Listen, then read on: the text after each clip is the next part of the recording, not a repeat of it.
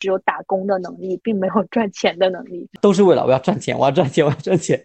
上班的焦虑就是焦虑什么时候能不上班，不上班的焦虑就想知道说能不能一直不上班。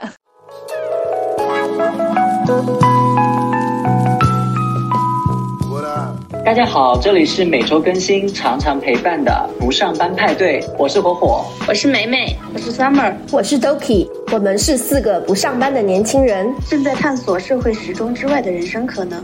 希望我们对你偶有启发，小小共鸣。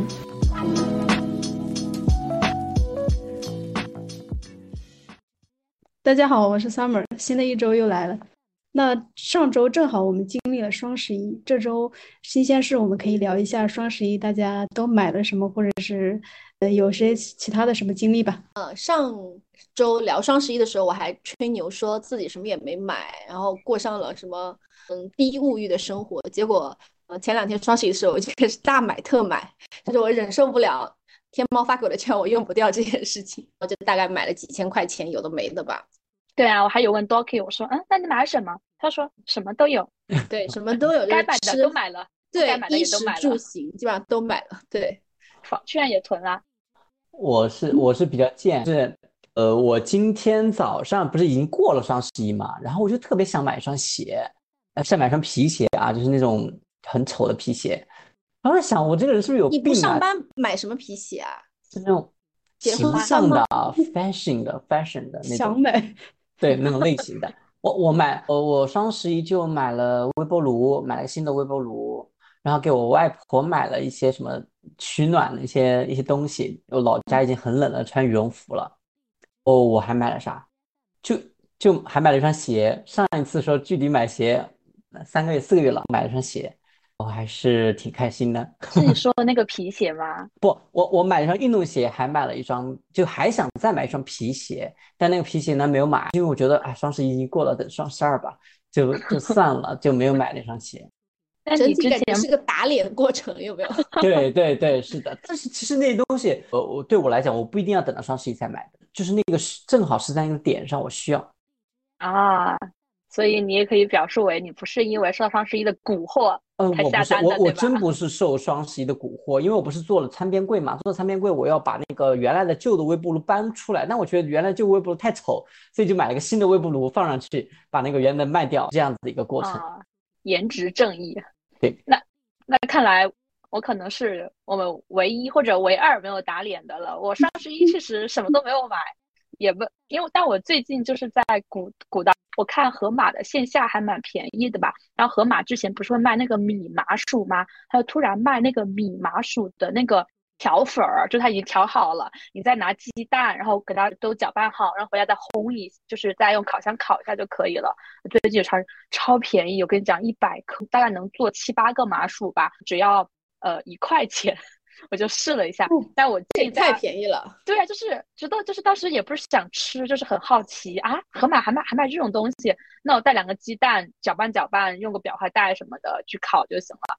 嗯，建议呢，如果想要做那个米麻薯的话，还是用无菌的蛋比较好。我做了之后蛋腥味儿很重，但我最近就是 Doki 之前不是也都做那种早餐视频嘛，我就。意外的关注了很多做早餐视频的博主，我就发现，哎，他们好像都在做那个恰巴塔，还有做焦糖，好像是配咖啡用的，嗯，还有做美式曲奇啊什么之类的，都是吧？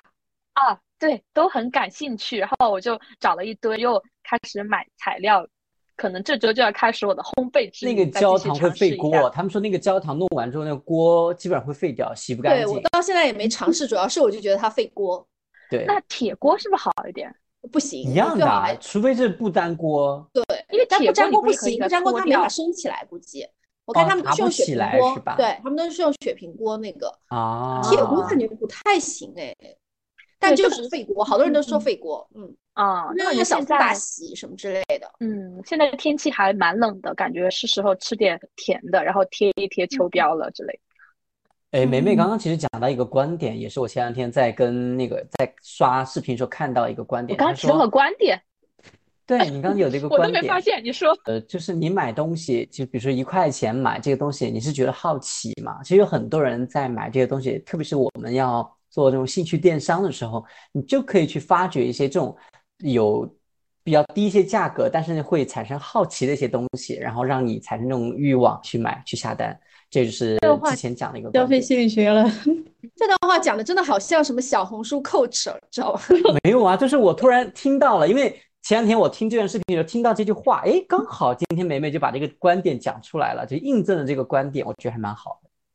嗯，我学到了。红火火虽然说经常说自己书读的不多，你知道吧？但是这种 这种见多识广，对，但是这种电商观点特别多。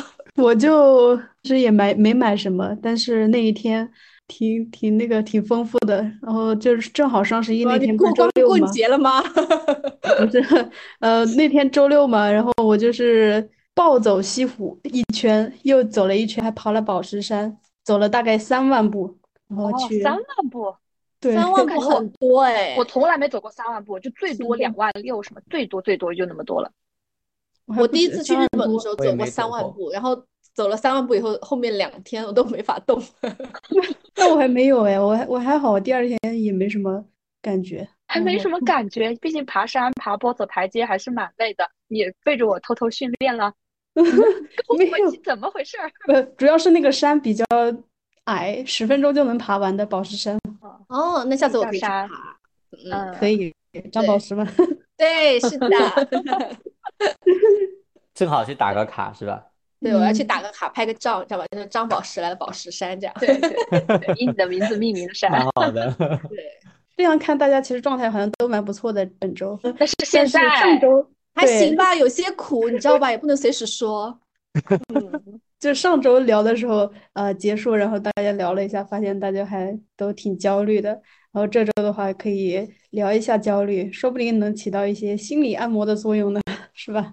嗯会不会越聊越焦虑啊？说嗯出来感觉反而好一点，你把它当做一个事情来探讨一下，反而把这些话都抒发出来。对你可能就是分析出来它的本源，然后发现，哎，没什么好焦虑的。对，有或者说发现说我焦虑的事情，别人也在焦虑，那也就好一点。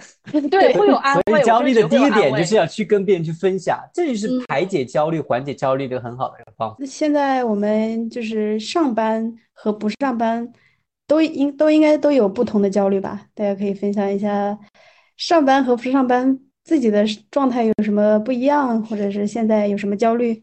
呃，我会觉得上班的时候更多的是呃烦躁，烦躁中夹杂着焦虑。焦虑的话，可能来源于说，哎，你如果长期一点的话，你还是希望升职加薪，对吧？那短期一点的话，你遇到了一些棘手的问题，或者说你要处理一些未知的事情，多少都会有点焦虑吧。还有就是有些事情老板让你做，但你其实不是很想做，就一直拖，拖到 DDL 的时候，那就开始很焦虑了，对吧？但我觉得整场都是一种烦躁，都是一种在一种非常打工的一种心态。那不上班之后呢，你完全对你自己负责，你的焦虑可能来源于呃。你你也不知道做到什么，就是一切没有太多的外力和目标了，一切事情都是由你自己出发，自己来做。你不知道能做到什么程度，也没有什么外力的约束啊，这种会导致人很容易处在一种无序的状态里面，各方面各层面的无序。那你怎么让自己无序的生活变得有序起来？有序起来呢，又能坚持，你就需要不断的调整。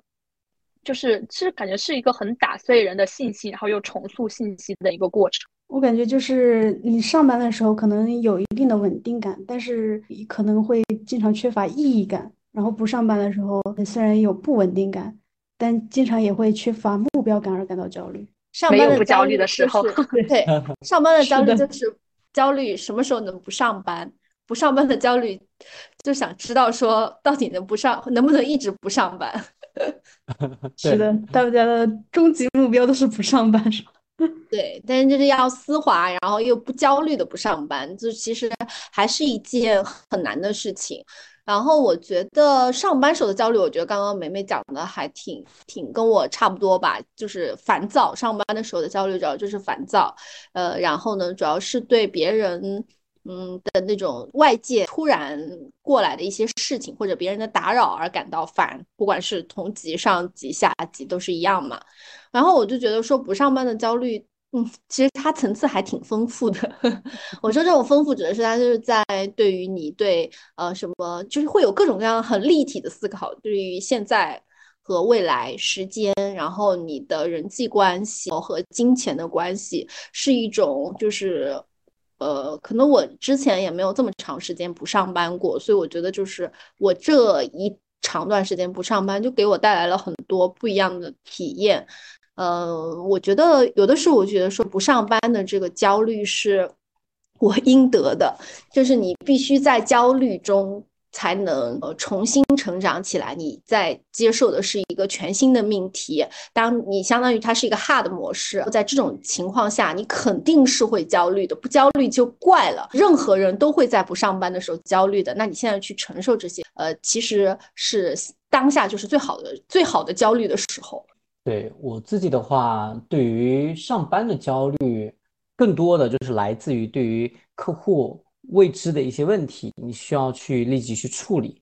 就对这种立即需要处理或者有时间界定的一些东西，或者说有周期性的，或者说有同行在竞争的时候，那种感觉呃是让我觉得很焦虑的。就是你会呃有很多担心，特别是那个，因为我以前做销售嘛，特别是那个开标的结果还没有出、没有公示的时候，呃，你还是会很焦虑的。你会想很多东西，呃，闪过这个东西呢，就。按照现在我理解起来，其实是你自己没有准准备很充分。如果说你在每一个环节都把握住了，其实你是可以完全解决这种焦虑的。所以我觉得，对于这种上班的焦虑呢，是呃目前的我的状态讲，我觉得是可以去有办法解决的。但对于现在不上班了，很多东西我觉得很难去解决。我现在呢，没法糊弄自己。对。我每天都会留出一部分时间来焦虑，我都会用这部分时时间来思考，大部分时候都会把自己捏碎，过一会儿再重新竖起来，就是这种感觉。呃，怎么说呢？也不是说讨厌这种感觉吧，反而觉得这种感觉其实让我觉得，嗯，没有安全感。我的没有安全感在于这种焦虑是，嗯，随时随地会来的。它是没有一个标准的，就是你今天可能你高高兴兴的在在做这件事情，突然那个焦虑感一下就来了，然后你就会停下来焦虑一下，然后再把它赶走，这样的一个过程。这样子从我没有上班开始就一直在反反复复的去去磨练自己，我也是从来没有这么久不上班过。那我想问一下，你每次大概这个焦虑来临到你赶走它，你要花多少时间啊？嗯，三十分钟吧。左右吧，每天都还蛮固定的是吗？不，嗯，固定不会在时间点不会固定，但是那个时间长短，这个这个上会比较固定。因为我一旦发现我焦虑了，我不会，我有一个排解的方法，我就不会，我立马就会转变一个事情，要么我打开电视看看，要么刷刷抖音，就是要么就是怎么样，就是出去一下，就是立马的去排解这种焦虑，对，立马去改变一下自己，就这样子。说实话，真的很好笑，你知道吗？我都想说，比如说火火在洗碗，洗着洗着，他说啊 来了来了，走，快说抖音，快说来了来了，这个焦虑来了，对吧？我我比如说我我今天就是在在写，就是我在办电电脑面前坐着在写一些东西的时候，突然一下就意识到这个很焦虑，然后觉得我不太适合做自媒体，我觉得我自己能力不够，就根本就不适合做这件事情，为什么要去这样去强撑着呢？然后我就想要不去找个工作吧，然后立马我就把那个找工作软件拿打开，刷两下，发现很多留言，算了吧，我我我就我就就又又关掉它，我就开始去呃下楼去在沙发上躺着刷下手机就好了，然后这焦虑就就走了。就是这样子一种感觉，就是他很快来，然后很快走，挺不错的。因为就是首先你是直面了你的焦虑，你觉得要找工作，你马上就这样去做了，然后觉得说，嗯，好像这样也没有那么好，就是把你焦虑的那些事情呢，觉得好像它没有那么重要了。然后你又去稍微做别的事情来转换了一下你的心情，就是把你的心情就是也抚平了。其实你是有一个两步走这样的一个行行为逻辑。我现在我现在很明白或者很明确自己的焦虑它来了，就是我能感受到。他就已经过来了，我我要想办法去把他赶走的那种状态，不知道为什么听上去在聊大姨妈一样，知道吗？就是你每天都要来已经 的，是真的就真的很怪。他们说啊，她来了，对吧？但你来了你大他来了姨妈不是就就每个月定就相对比较固定嘛？那我这一天，比如我每天早上起来，你也蛮固定的啊，你要是能固定每天来一次，就是也还蛮蛮，然后一次半小时，真的很固定，知道吗？我们大姨妈可没你这么准。而且我觉得这样它好在就是呃，不是这个焦虑来的时候，它把我们击倒了，让我们承担这个焦虑里面，而是你已经认识到哦，它是一个焦虑，它来了，你已经站在一个他者的角度看到了这件事情，然后有了自己的一个处理方案，而不是说你就。自己就沉浸在那个焦虑的情绪里面，甚至你可能会像我一样做一些事情来逃避。你意识到了，但你就是不想动啊那种的。其实我感觉好像在不上班之后，我们应对焦虑的方式应该是有一步步在升级、在调整的，就是我们这段时间的进化。对，因为可能像对比我之前工作的话，焦虑的话，我可能就会 emo 比较长的时间，或者说你就很难说立马去找个事情去排解。但现在就是我能比较明显变化，我能看到这个情绪，就无论是开心不，或者说是焦虑来的时候，我会感受到这种东西对我身体或对我心灵的一个冲击，所以我就会立马的想个办法去，就是转变一下这个状态。哎，你们说的这个点好像我也有，就是上班时候的焦虑，它很难缓解，就是那种，就是你就想说毁灭吧，这个公司和这个世界都毁灭吧。除此之外，我没有办法缓解我的焦虑。但是就是不上班的那个焦虑，就是你大概知道它呃来源于哪儿，然后又如何消解，然后又如何这部分是可以分析的，就是可以去跟他，因为你刚刚说也会让我想到，呃，我以前有一段时间就是因为换工作了，然后那个新的领导跟团队非常的 push，然后我当时处理我焦虑的方式是在深夜里痛哭，我时常在深夜里痛哭，这个工作我干不下去了，我不行了，我觉得。没办法处理了，而且又经历了一些非常复杂的人际关系，就觉得我觉得不工作的焦虑跟痛苦完全没有当时的那个痛苦那么的大。就是我感觉不高焦虑痛苦，甚至觉得说这是我应得的，这是我必经的过程，甚至有一点那种升级打怪的那种心思在。是的，发现大家好像都是不工作的时候，才会状态会比较好一点。嗯，其实我现在还是有工作的，所以跟状态不太一样，跟你们几个状态不太一样。嗯刚火火说的就是他上班的时候会觉得，呃，事情他虽然可以难以解决，会焦虑，但是他可以被掌控的，他可以通过努力去解决的。但是对我来说的话，我感觉就是会有一种焦虑如影随形的那种，它像空气一样的存在的那种。它虽然有时候它可以是小只要你一点就是上班，你就会对焦虑嘛，就是你就开启了你的焦虑的有有一点微焦虑的状态了那种。我现在就是打听一下我之前就是之前的公司同事在干嘛，我听了我都觉得哇，我要是还在那边，我一定很焦虑，就大概这哎样。，我我也打听了，因为他们现在就是一直在裁嘛，所以整体都缩得很紧。就是我曾经的那种生活状态，他们已经没有了，就是那种。对啊，就是那种你知道吧？就是你觉得 未来什么都是不可控的，就是你你在这家公司也随时可能被裁，你也不能掌控你的啊，什么这样子啊，就已经在工作状态，你也会随时考虑到，就是他可能会裁员，可能会对啊，或者或或者什么其他可能的，们这就件事情很久了毁灭啦。是公司它的波动也比较大，我感觉，嗯，他也可能他的状态，我也我自己也能感受到，然 后我就感觉有点焦虑，知道吧？虽然也不是说这个公司有多么好，或者或者多么不好，就这种要来还没来的时候，其实是最难受的，你懂吗？我知道，就是以前就我刚刚说的嘛，上班嗯时候的焦虑是想在想我什么时候可以不上班。这种所谓的可以不上班，指的是我到底是我会主动不上班，还是被动不上班？这其实也是一个在上班时候我也有想过这个问题。哦，可能就是这两年的这个经济形势不好，是吧？但是我工作这么十来年，我从来没有过这个问题，我从来没有考虑过说裁员，或者说是怎么样。就是我我永远都我我都是占主动的，就是我要走，一定是我要离开，而不是说遇到公司变故，或者说遇到什么样一些情况，我从来没有这样的一个焦虑。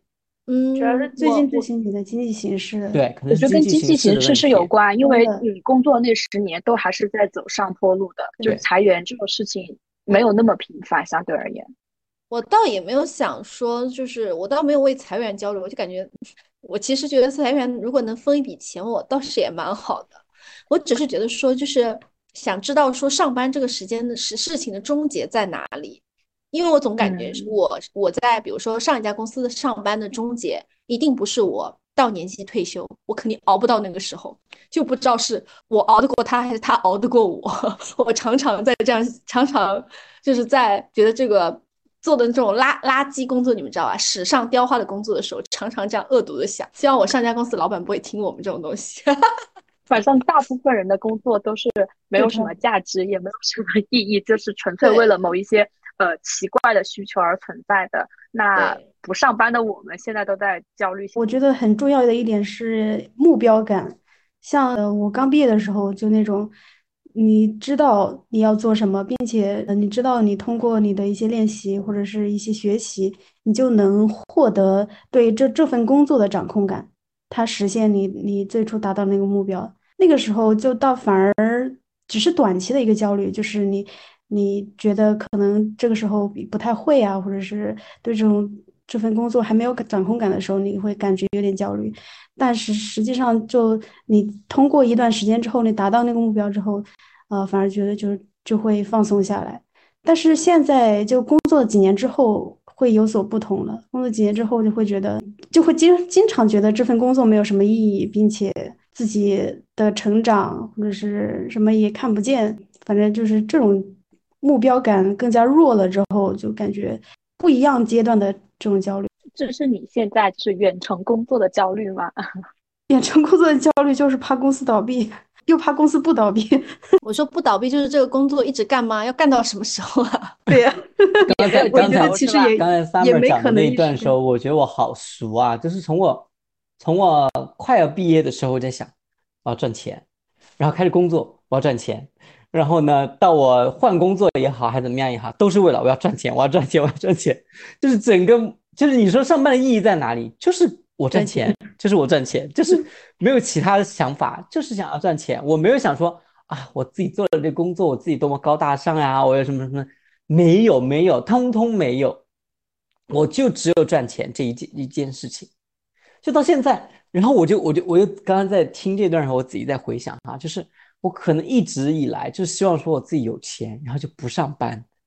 当然，你说这个到到哪一个数值是比较 OK 的状态？说实话，我现在也没有算过，也不了解，或者说没有去想过这个问题。但就就一直是奔着这努力赚钱不上班，努力赚钱不上班这个一个目标去做的。我我觉得你这样还，因为我觉得单一的目标相对而言是好实现的。一旦你有两个目标啊什么之类的在一起，就会不太行。我会，当你都想要的时候就很难。对，因为我想，其实我一直以来，嗯，没什么目标，就是。刚毕业啊，工作啊，就是非常的就是顺着那个潮流在走。我觉得在我的呃选择工作当中，我大部分时间都不是非常主动的，而是因为有一些运气呀，让我比较就是顺利的做了下来。因为事情很多，我也也没有一直在思考说自己想要什么，只是说从第一份工作结束了之后，我想说我不想要这么复杂的工作，于是我选了一份简单的工作。但我好像在。呃，我就是非常顺带着潮流，一直都在工作，就是我没有太多的思考，直到不上班开始，我开始重新的思考了，我到底想要什么样的生活工作，就是这就是对我来说是一种新的状态。我我可能跟梅梅说的那个很类似，只不过你可能花了三四年的时间去想，我可能花了十年的时间去想这个。嗯，其实我有一段时间会觉得说，就是因为人一定会需要工作嘛。所以我就觉得说，工作时候的这个焦虑是很正常的一件事情。然后呢，也觉得说这份工作的焦虑换到下一份工作去，这些焦虑都是会存在的。所以很长一段时间我一直在工作。我后来为什么不工作？是我意识到说，人为什么要工作？如果只是为了赚钱的话，其实呃，打工是呃，就是赚钱非常低效的一种方式。而你一定要去寻找那些，就是这个这个可能涉及到就是赚钱的这个部分。就说到，其实有一本书叫《纳瓦尔宝典》嘛，它里面就讲到说，你一定要去寻找那些你不是通过时间来换取金钱的方式。所以我觉得我现在焦虑的东西就是它是什么，就是你不用时间来换金钱的方式，它究竟是什么？你现在。你觉得自己在呃积累在做的这些事情，它什么时候能出一个结果？我觉得我想要的那个结果，其实不光是金钱，像你刚刚说的，就是火火要的这个东西，可能相对的单纯一些，而相对的单一一些的话，可能更更容易接近。但我觉得我想要的东西更复杂，它不光是金钱，嗯，因为我们并不知道我们到底需要多少钱，但是我想要的东西很复杂。我觉得就是你想要一些平衡。一些快乐，然后一些金钱，一些所谓的这个社会价值，可能有一些社会价值在，就是你至少要知道说，你做的这个东西不是纸上雕花，它有那么一点点意义，有点价值，会让你获得一些满足感，所以它就非常非常的复杂。然后你就在想说，呃，如果说我持续的努力，呃，这个这东西我有没有可能哪天会接近它，还是说我永远在这个东西，我在我在无限接近它的路上，但是我永远获得不了它。我觉得我一直在焦虑的是这种类似这样的事情。嗯，我觉得我跟你想的那种差不多，因为就是我看有一种衡量你有多有钱的方式，它不是以绝对值，而是以说，呃，以你的就是支出的水平，你的钱够你生活多少个月、多少个年，就是来衡量说你是否有钱。我觉得我想要的就是那种有一个比较平衡的生活，就是甚至说我可以一年就是。躲避严寒跟酷暑，然后我能去玩那些我喜欢的运动，然后我一天工作四小时，然后我还不希望赚的 太少，就我还希望这个工作是，嗯，是有就是是有价值的，至少说它是以呃可能我个人的能力跟专业出发，而不是做一些像他就是刚多给说一些很奇怪、很没有意义的一些事情。那这些事情综合起来的话。它短时间内，我觉得它就是一个短时间内很难实现的事情。那我可能在我力所能及的方向里面，我是去选择一些。首先，我觉得这个事情我愿意做，然后我也觉得这个事情它是有上升空间，整个行业是有发展的。那在选择了之后呢，我我在坚持的过程中就会疑惑另外一件事情。没错，我觉得这个行业很好，了解都还不错，但是真的适合我吗？我真的有能力去做这个事情吗？是因为。你短时间看不到很好的正反馈的时候，你就会一直拷问自己说，嗯，有没有可能我根本就不适合做这个事情？我适合做什么呢？我也不是很清楚，所以导致你在做这件事情的时候，你的驱动力也没有很强。再加上我又容易上瘾，我说我对于呃小说啊、抖音跟电视剧，还有睡觉啊，特别是睡觉，我能够 睡一整个月是。不怎么醒的那种状态，我充分的知道怎么让自己一天睡二十个小时。那在没有那种内驱力和外驱力的情况下，我怎么样能去坚持做这样一些事情呢？而且我有一直去查看，说我面对这种经常性的沉迷跟上瘾的一些方式，但我发现它其实，嗯，它没有太多螺旋上升。我以为就是你每完成一次，你就会进步一次，但是它进步真的不是很大。就是，甚至是我觉得这是一个我进入了一个循环，我每个月都都要有那么个四五天、七八天的躺床上起不来的那种感觉。就是我觉得这种方法、这种方式，我有想过很多的东西啊，去剖析啊什么的。因为无非做事情是你的呃阻力跟你的动力嘛的之间的一个就是平衡值或什么之类的。反正就是道理都懂，但觉得好像嗯，就是不不太行，不太知道问题到底出在了哪里，就是可能。就算知道，也可能不会这样去做。嗯，刚你们说的，就是说工作是被动选择，但其实我的工作一直都是我主动选择，包括包括我的工作方向以及我的每一次跳槽，其实都是通过我主动选择的一个路径。应该是我们这边跳槽次数最多的人。对，换工作最终才达到就是我目前这种。呃，可以远程办公状态。其实远程办公状态，它挺大一部分是蛮好的，我觉得是达到了我最初想要达成的这种状态吧。但其实就是你，嗯，进到这种状态之后，你又会想要更多，嗯，对吧？对，你就觉得不够，无法满足的动物嘛。嗯，是的，是的。嗯，刚才说的那种上瘾的状态，其实，呃，我觉得也也蛮多的。我我我感觉我对手机的上瘾程度。跟我的工作压力成正比吧。不管我的工作忙不忙，呃，就只要我焦虑的时候，我感觉我的呃刷手机的时间就蛮长的，甚至查看我的手机那个使用时长，甚至每天都有七八个小时。我也不知道 哪哪会刷这么长。才七八个小时吗？那其实不长，不长吗？这还不长？会有十个小时呢。有的时候就看，我都吓一跳。我想说，嗯，十个小时怎么会这么长时间？是的，感觉除了睡觉、吃饭，每天有醒这么长时间吗？他还会提醒你什么？你比上周什么又增加了多少个小时啊？又减少。但是我很我很明显就是我在不上班之后，我的手机的使用频率变得更高了。就因为你不上班，你们随时都对你随时都是在拿手机在在。是我是会觉得我如果不上班的话，其实我的手机使用频率是降低了很多。尤其是比如说我国庆节回家的时候。就是在家回家会，你跟人社交啊什么这，你手机就会变少，手机使用频率高，更多的是在你自己一个人待着的时候。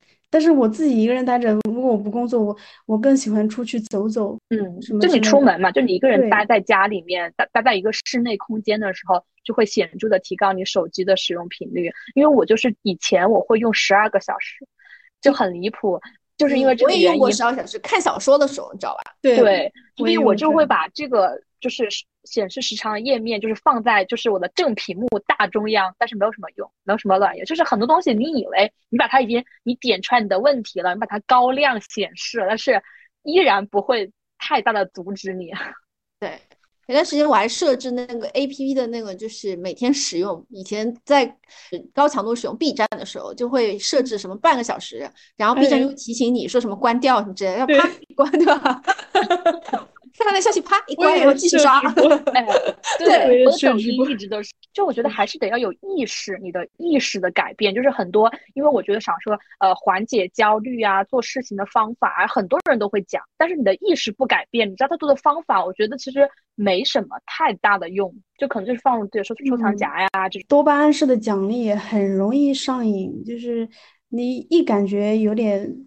我心里不舒服，或者是有点焦虑感的时候，你就很容易惯用的用那种路径依赖的方式去寻找这种安慰，让自己不那么焦虑。或者，但是我觉得焦虑这个东西，有的时候你过于的压抑它，或者说，嗯，比如说你你你焦虑的时候可能去刷手机，然后就不让自己刷什么之类的，有的时候会适得其反，就它反而会让你更想刷，或者是更焦虑。就是这东西它不是。通过理性的克制或者有意的规划，我自己感觉啊，有的时候就是如果你顺其自然，然后这个就是你你想你刷手机，然后你意识到自己在刷手机，你就刷一会儿，我觉得就反而会好一些。我是这样的。嗯，主要是我觉得就是刷手机这件事情，就就很没有意义，而而且它很很伤害我们的各种，比如说身体、眼睛，对吧？呃，就不如比如说出去运动一下，或者是。呃，你看会儿书，或者是呃，比如说我，哎，我还蛮喜欢做那些不用费脑子，也不用用手机的一些东西，比如说写写字或者画画画这种。我感觉你已经是我们四个人当中这方面爱好最多的人了。你又爱这种写字啊，我记得在大理的时候，你不就就画画，是不是你？是你还是美美画的？是我是我。你还画画，然后你还运动，你还对吧？看一一千个小时书什么之类的，感觉你已经是我们这里呃比较做。呃，这个这个手机沉迷类比较多的事情，你应该放过自己。你这点手机时间是要的，没做成什么事儿，你知道吧？这些事情虽然那个啥，但是也都是一些没有什么手机刷低于刷八个小时，这个人也不太会快乐。对，我也觉得，就是我现在每天我我觉得那你不到理论，他的那个使用时间都超过十个小时，就随时我都是有时候充着电在玩儿。那你要区分你那十个小时是哪些是工作，哪些是纯玩的那种，对吧？嗯，对。但毕竟小红书你只能用手机，所以我觉得这个可能就是说防沉迷是，或者说防止自己上瘾是一方面，就是可能最重要的就是你像就像开源节流一样，你不能光节流，你得开源，就是你还是得比如说找到。让自己释放自己焦虑的更好的方式才行，而不是说克制自己不刷手机或者干嘛。对，我觉得这个观点很好。我自己其实平时就，比如说刷手机的时候，我可能就就比较，我会有意的提醒自己，但是我会有时候站起来给自己做一杯咖啡呀，做做饭呀，打扫一下卫生啊，这样子去就是控制自己去使用手机这样子。因为我们其实每天躺在沙发上玩手机，我的脖子呀。眼睛啊，其实我觉得都会有影响的。嗯嗯，它因为它比我上班时间还用的更多一些了。对你，你这样说，我感觉我好像今天也有用这个理论，因为我不是呃，我也忘了是昨天晚上还是今天早上把抖音给卸载了嘛。那我 就你是不是每个月都要干这个事情？就跟火火每天焦虑是一样的。我我多久？你多久卸载一次抖音？请问？嗯，我上次好像也是上个月吧，但是就是我之前把它拿回来的原因的点呢，在于我觉得你看人还是要刷抖音的，这样你才知道最新的一些梗啊，什么事情，你在你的自媒体创作当中是吧，有需要应用到一部分，然后这个就是你安慰你自己的方式嘛，就说你这是在学习，对吧？然后，但我今天突然觉得，我要是想上传什么视频的话，其实可以在网页端上传呀，对吧？而且就是抖音并不代表整个就是中文互联网界的一些发展趋势，就是从从内容的角度来说，并不一定完全需要，很多事情都是共通的。那想面这个点就我卸载掉了，然后我今天想着，呃，我不能一直坐在电脑面前，因为时间长了的话，效率就会降低。然后我就可能会每隔半个小时，甚至我会留一些事情哦，就比如我今天吃完饭我就没有洗碗，我想说等我就是可能工作两小时再起来洗碗，这样的话我就有起来，就是不在这个工位上坐着的动力了，然后我就再招招猫、逗逗狗啊之类的，然后再又重新回来，就给自己安排一个，就是可能有小猫咪的话，再把房间收拾一下，就把这些工作啊分成几个间歇来做，就会觉得会舒服很多，因为家里面如果变得整齐了的话，你个人的感受也会变好。对这个观点，我正想说，就是我为什么想养一只猫或想养只狗，觉得说我每天在家里面，我其实是需要有一些东西来分散我的注意力的。我家其实就一一直都整整齐齐、干干净净的。然后如果有一只猫或有一只狗，哎，它来给你捣捣乱，你你陪它玩一会儿啊什么的，啊，说不定你带它去溜一溜啊，又打发一点时间。我每天都想着说，但是你还真的不太适合养猫，你要不先去猫咖玩玩看看。我也在担心，所以我在俩都点头了。那个猫，你养不我之前你养不了那只狗，你就很难养那个猫，你知道吗？我因为我之前有啊养过猫的，我之前养过猫，嗯，它会挠你的沙发，挠你的窗帘，对吧？然后它也会软便屎，会蹭到瓷砖地板上。你你能接受这个我已？经我已经最近已经没有没有那个啥了，就是我啊发现，嗯、比如说我在看猫啊，或者看那些视频的时候，我会很放松，就是整个嗯人是不用去做任何思考的，就是无脑的刷那些东西。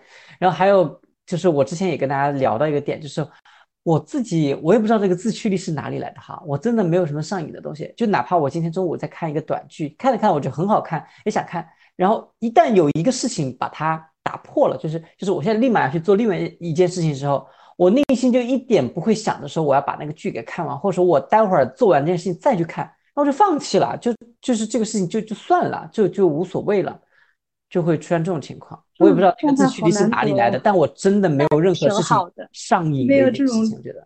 执着的心理吗？对我没有很执着哎，我这个人就是反映出来我这个人是很没有执不是也很啊不是也第一很喜欢次听说对睡觉吗？睡觉上瘾的，美美。啊，我真的很上瘾。就是对睡觉的话，因为我我之前不是大理，是因为我脚受伤了我才睡觉嘛。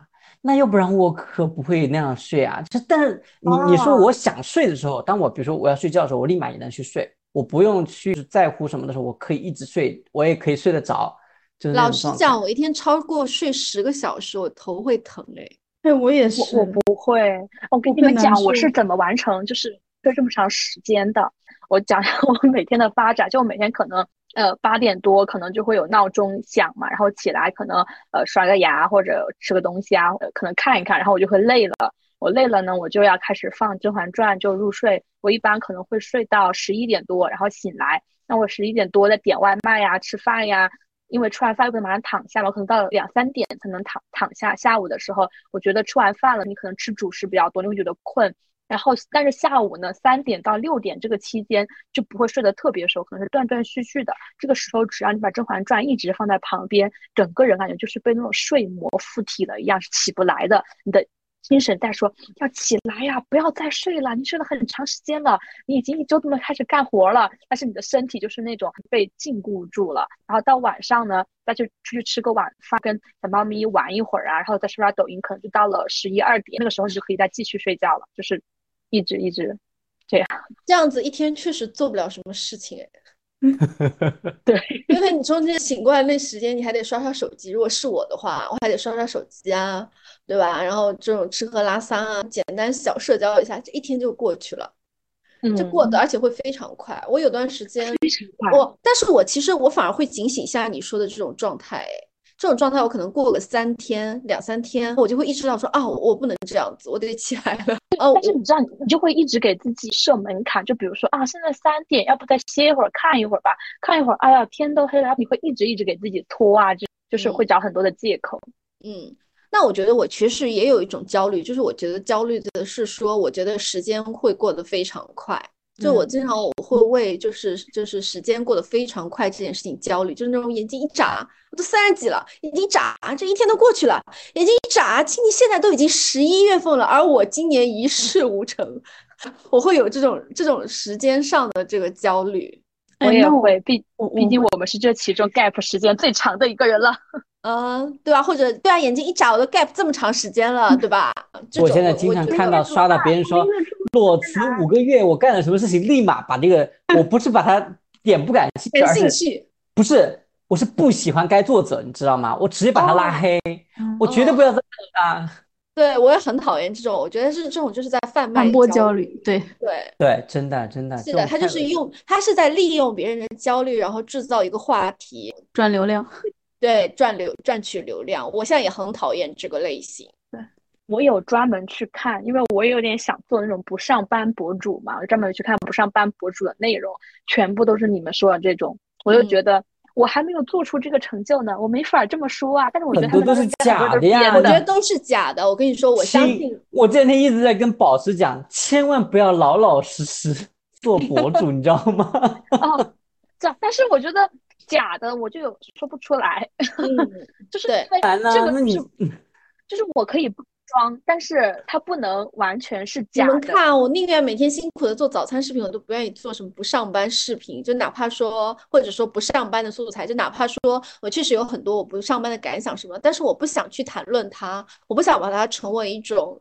就是一种我专门要塑造的一个话题，去反复的嚼这个内容。我宁愿去嚼，就是我每天做早餐或者分享生活的这种内容。我不想嚼这种不上班的内容，觉得这个，呃，就是对别人也不好，对自己也不好。说实话，对于这个点的话，我自己也有感受。其实之前我也一直想做一期，就是呃，分享不上班之后的一些焦虑啊，或者一些东西，想去分享这个的。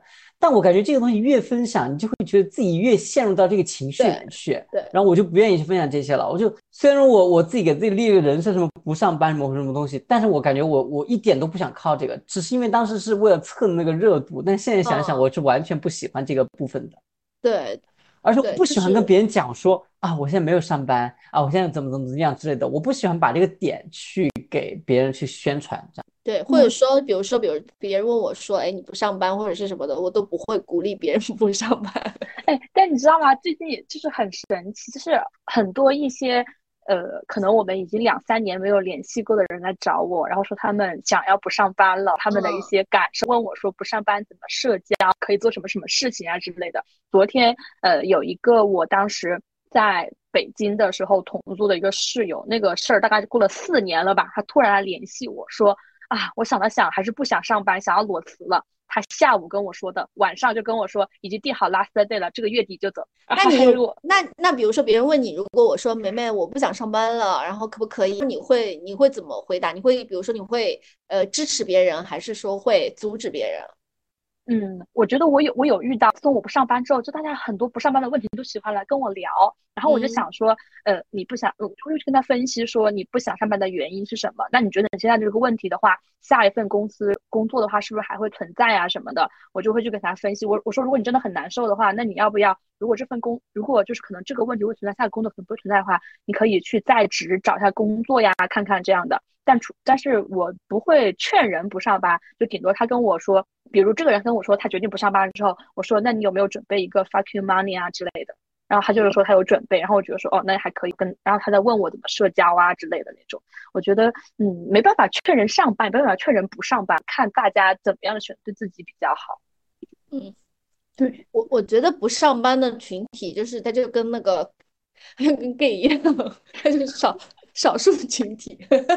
LGBT 后面还要再加一个 不上班。对我希望我们不上班群体将将来跟那个什么那个那个那个那个都可以列为需要被保护的那种那种少数群体。对他肯定不是一个。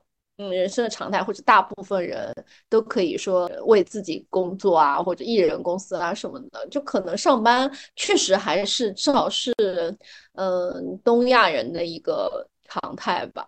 但我觉得说不上班这个事情，就是哎，他可以探索。我觉得我愿意花这个时间和损耗这部分的金钱去探索这个事情。我觉得探索还是蛮重要的，特别是像我这种可能就是一路懵懵懂懂那种正常的上班，没有想过不上班以外的东西，也没有想过说呃自己想要什么样的生活状态，自己真的喜欢什么，自己对自己的要求到到了多少，其实都不是特别的清楚，很多事情懵懵懂懂就让它都过去了。它确实是一个自我探索比较好的方式，就你完全是一个人来去面对这个世界，跟你去呃非常呃近的去面对你自己，都是一种探索自己的生活方式。像我这种远程工作，其实也是作为一种过渡期来探索那个嗯想要的一种生活方式吧。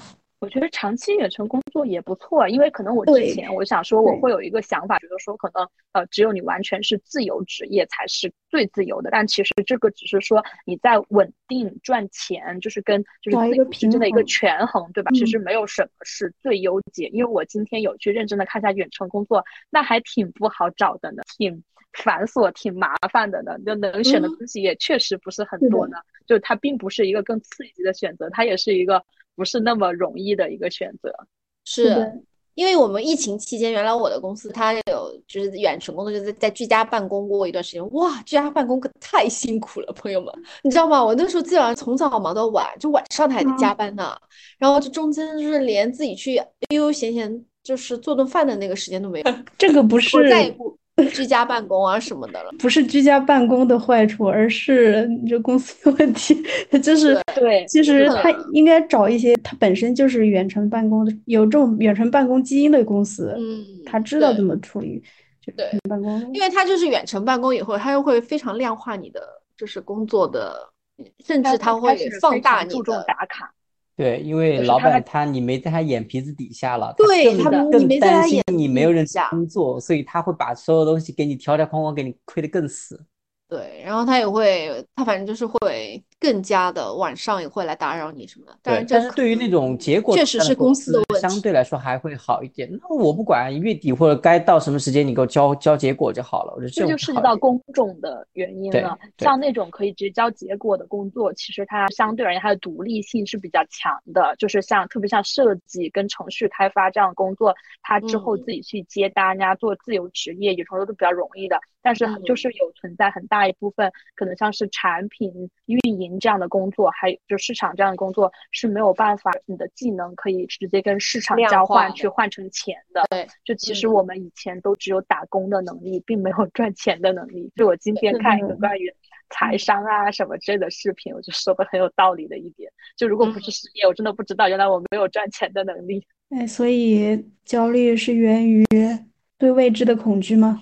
我觉得还是说两点，就一点就是说，呃，你有一个就是相对稳定的收入，就是的一个恐惧，就是他的焦虑来源。另外一个就是，呃，你可能对自己探索到了一个什么样的程度，你你想要的生活就是中间的那个差距。嗯，还有一点，我是觉得其实焦虑是无处不在的。像之前我就会觉得我一定要消除这种焦虑，但其实嗯，它无法被消除，无法被根除，它会一直存在。而且你越是去压抑它，它就会越是反弹。所以后来我就会逐渐放过自己，就是觉得，啊，其实很多事情它没有必要那么焦虑。还有更多的一些东西，我觉得你如果不进入那种评价体系里面的话，你会少很多很多焦虑。嗯，就比如说，啊，年龄、身材啊，买房、买车这些外在的一些东西，对吧？我都觉得。就是少上网可能会减少 很多焦虑，然后少跟家里面不怎么熟的亲戚过年见见面联系，少见面感觉能少很多焦虑，因为很多焦虑其实都是外界去赋予给我们的，我们自己可能并没有那么觉得，但是因为老是有人说，你就不得不去思考这个事情了。首先，你先意识到这是一个问题，像我说了嘛，这是一个多余的焦虑，或者说这个比较是没必要的。然后你再慢慢的、慢慢、慢慢的想办法去改善它，或者说去放下这种焦虑。对，就以前我们跟人相处，会不会就是像说我们像是在看一面镜子一样？那个镜子里面好像是总能照出来我们就是不如别人啊什么这些地方。就是我后面再跟人相处，可能就没有以一种说呃因为别人好就是我就差了的那种心理，而是说哎看看别人的一个呃人生样本是什么样的，他有一种更加宽容一点的状态，而不是一种非常呃容易就是妒忌或者是比较的一种状态。因为我想一下，我还蛮容易妒忌的。我现在想想，我妒忌倒还好，我不太会妒忌别人。但是就是如果说别人有，但我没有，我就很想要有。嗯，你那是羡慕对吧？我发现我我其实很少社交嘛，但是我很多时候会跟会跟自己比，就是你可能会想到说，良心的嘞，跟自己跟自己比是什么励志性 发言啊？你知道吗？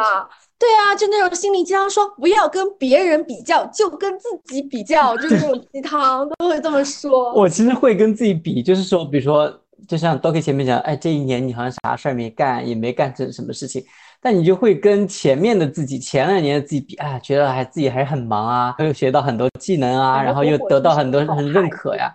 然后到现在，你发现这些东西都没有了，最重要钱也没有了，你就会觉得啊，还是有一点焦虑的，就是那种感觉。就我很，其实我现在很少社交，就很少听到别人过得怎么样怎么，怎么样之类的。我现在都都很少去比较，对吧？对，会上网，但是我不会去看那个。包括我现在做做那个做账号也是啊，我我也会看到别人那个数据很好怎么样。我现在没有太多羡慕了，我反而反而现在就说。为什么我之前上个月数据很好，这个数据都不好啊？我之前涨粉的很多，现在不涨粉了，就是会跟会跟自己比，你知道吗？就那种痛苦，我会转嫁到我自己身上。我们想说啊，以前的我这里做的更好一点，现在怎么不如了呢？你这个鸡汤就是不是说什么呃什么每每每日一问，说今天的你有没有比昨天更优秀？呃之类的。对，吾日三省吾身，你每日要醒一醒。因为我现在真的没有跟其他人去交换信息，比如说别人别人做的做自媒体做的怎么样呀，或者说别人的工资多少啊，工作怎么样，我都没有，我没有，我最近这么大半年里面，我没有任何社交，最多社交就是你们你们三个了，所以我都没有去，没有去比较这些东西，你知道吗？但是有的时候，我觉得这种比较或者说这种焦虑，它反而是一种驱动力。就我很长时间，我都是靠这个去驱动的。嗯，其实这种比较不光是说就是别人有什么，就是我没有，或者说为什么我刚刚说这东西，其实呃，我我觉得我反正我很少是去嫉妒别人。就以前读书或者学习或者刚工作工作的时候，我也会因为就比如说别人懂这个我不懂。然后或者说什么之类的，这种就是别人是这个领域里面做的比较好的，我而我做的不太好，我也会反而我更容易因为这个去想办法让自己进步。就我很长时间，这东西可能都是我的驱动力，就是那种发现说，哎，别人很厉害，我脑子我就那种脑子，我为什么我不行，对吧？就那种焦虑感会可能让我肾上腺素飙升，然后迅速的去学习某一件事情之类的。对，这可能就是不同的一些驱动的变化。因为我想一想，就是妒忌跟羡慕，它的区别在于哪里？我想说，他羡慕的话，可能在于说，你觉得有个人他做的比你好，然后你觉得这样很好。但是妒忌可的点可能在于说，我觉得我跟你一样好，但是凭什么你可以拿到更高的奖赏？就是我就觉得这个心态差异。然后我觉得比较多的点，就是现在跟前他就是以前真的会呃，可能妒忌啊、羡慕，嗯。羡慕好像还好，因为是，比如你有同事做的比你好，那你就可以马上去学去学嘛，对吧？你这样的话就可以快速进步啊。所以那个时候不太有什么羡慕，而觉得就是快速去学就好，就没有那种心态变化。其实你所以妒忌比较多。别人好不好，只是说你发现哎，人家这个会我不会，对吧？然后你就赶紧去学那种。嗯，对对，就是现在更更多的与人交往，特别是做事儿当中，发现别人比你做的好，就觉得呃，现在好像更好的心态是哎，他比我好，学。就是吧，就感觉这应该是个比较好的心态，就是去，就是去破除掉以前那种说啊比较显得他比我好，我不好这种心态，就是去转一下，感觉会对自己有好处很多，这是我自己的一个体验。哦哦，就是我这倒还好，嗯，我就是我很赞同这个内驱力，就像我刚刚今天说，哎，我嗯说今天都不想去锻炼了，但我想我昨天都去锻炼了，我明天也要去，那今天为什么能能够偷懒呢？算了，还是去吧，就是就会有这种状态，就会跟自己去比较。对对，所以感觉还是需要内驱力。虽然说每个人的不一样，就是我们要找到我们自己就是不同的内驱力的点在哪，然后去不断的发掘啊，这样。对，像火火讲的那种，就是跟自己比较的那种内驱力，我好像没有，因为我他这个蛮神的，对我总感觉过去的自己也没有很好。那你感觉过去自己没有很好，但是你现在比过去自己更差呀？我也不会这么觉得，嗯，因为我我我说的这种好和坏，就是我我我觉得我我说的那种好和坏，跟比跟你们的比起来，反而更加浅薄一些。就我说的好坏，就是比如说别人有这个包，而我没有，那我就想要有这个包；别人会再再举例，别人有 CFA 证书，而我没有，我就想要有。别人今天这个 PPT 能写的这么好看，而我不行，我就想要写的这么好看，就很浅薄，你知道吗？不是你们说的那种。就我感觉这个事情，它其实是说明说每个人的内驱力是不一样的，你要找到你不同的那个内驱，然后去强化它这样的。就比如你发现你的内驱力是比较的话，那你可能要找一些比较好的样本啊这种的。然后火火这种的话，他只要今天做的更努力，他第二天就会需要更努力了，因为他不进则退了。我会有开心的，但是前两天我上次聊天我不是说了嘛，就生活是拿来体验的，而不是拿来演绎的。但是我就说，哎，让自己去。说实话，我这个人很没有那种坚持的那种那种原则在的，就是很容易就放弃一件事情。所以呢，我最近就是 为什么这么努力的锻炼，就想说看看自己到底能不能够坚持，哪怕我未来再坚持两三个月，我这两个月其他事情没有干，我至少有一个好身材嘛，就是一直好都还是有这个点在这儿。们拭目以待，这好身材到底能好到什么程度？对呀、今那天给下次还要自己再偷给你们拍拍照看吗？啊，看一下月度的变化好不好？对你应该那个录一个 before after 这种的，知道吧？嗯这样的话，到时候如果我们的对看看那个要不要给我们的播客的听众展示一下，这样。好的，那我们呃今天其实就聊了一下焦虑，但其实我感觉呃大家状态都还挺不错的，都有自己的应对方式，呃也没有说呃过于去执着某一件事情有没有达成之类的。嗯、如果你对焦虑有什么自己的见解或者看法，欢迎在评论区给我们留言讨论。下一期在大家想想听什么，也可以在评论区留言。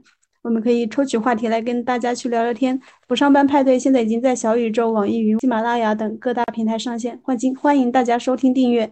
如果喜欢我们的节目，更欢迎把我们推荐给你的亲朋好友。我们下周再见，拜拜。拜拜拜。拜。